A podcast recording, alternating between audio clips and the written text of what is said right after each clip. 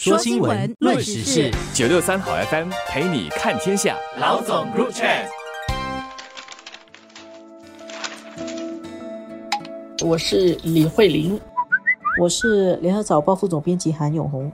今天我们谈一下这两天在新加坡举行的新中双边合作联合委员会。JCBC 的会议，这次呢，让两边的联席主席啊，新加坡方面就是副总理兼经济政策统筹部长王瑞杰，中方呢是中国的国务院常务副总理韩正，他们是联合主席。那让这两位联合主席，大家都感到比较兴奋的是，因为可以面对面的交流见面啊，这个很重要。过去的这几年，因为疫情的关系，这个会议只能够在线上举行。那么这次它特别有意思，我们也可以从中国领导人到目前为止的外事活动来看。虽然韩正副总理呢，他经过了二十大，他不再是中共政治局常委，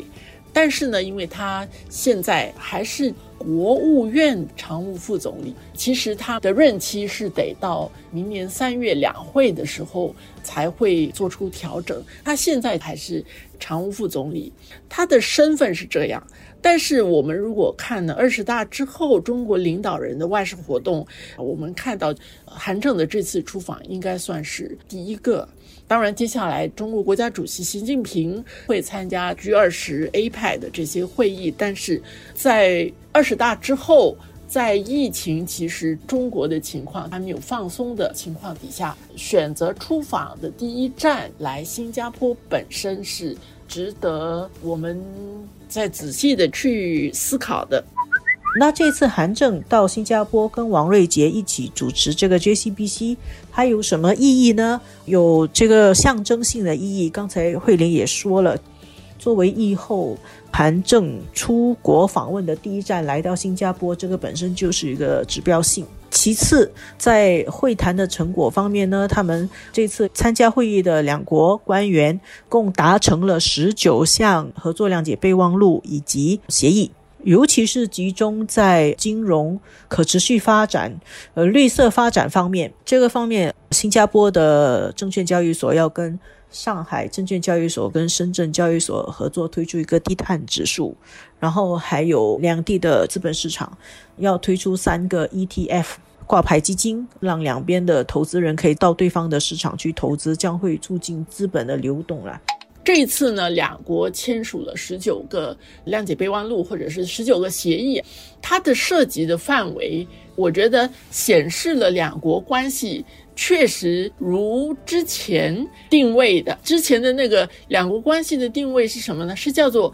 与时俱进的全方位合作伙伴关系。那我们看到与时俱进这次真的是非常的突出，包括会进入新领域，涵盖的三个方面啊，永续发展、数码和互联互通。当然，我们说这几个主题过去的合作也已经有了，但是我们也看到这一次会深化它，包括绿色经济的合作，包括要推出低碳指数等等。我们之前一直都会问说，再往下，新加坡跟中国的关系，过去中国的这个发展当中，新加坡有它的角色。那么再往下，新加坡还要怎么样能够有新的角色？慢慢的各种因素。使到现在，我们看到新中关系其实有很实质的在新的领域里面不断的探讨跟去看怎么合作。如果我们自己能够不断的去发展自己跟去巩固我们的优势的话，我们其实还是中国一个可信的合作对象。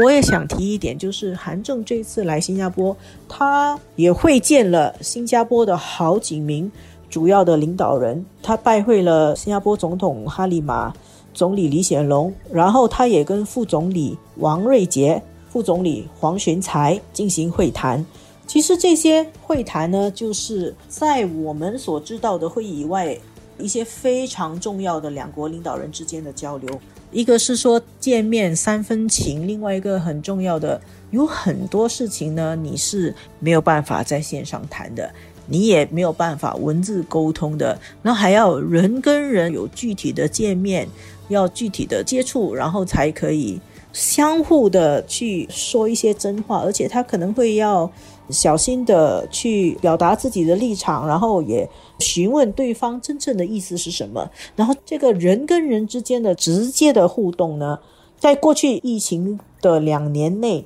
我们是受到疫情的限制，就是没有办法像以前一样，新中两国领导人来往的这么频密。但是这一次韩正来，然后见我们几位领导人，我觉得是为两国。的沟通提供了一个很难得的机会，我相信两国领导人，尤其是新加坡这方面，他们也会有很多的关于中共二十大为中国定下的发展方向，新加坡领导人很多东西想要了解，然后呢，也有一些新加坡对于区域问题、国际问题的看法。希望跟中国的领导人交流。其实我们看到李显龙总理他就在 Facebook 贴了一个贴文，他说他强调中美关系保持稳定，保持沟通渠道畅通，这是很重要的。这个也就是这一次中国副总理韩正来新加坡，除了来本身的意义，除了 JCBC 达成的具体成果以外，还有一个很重要的作用，就是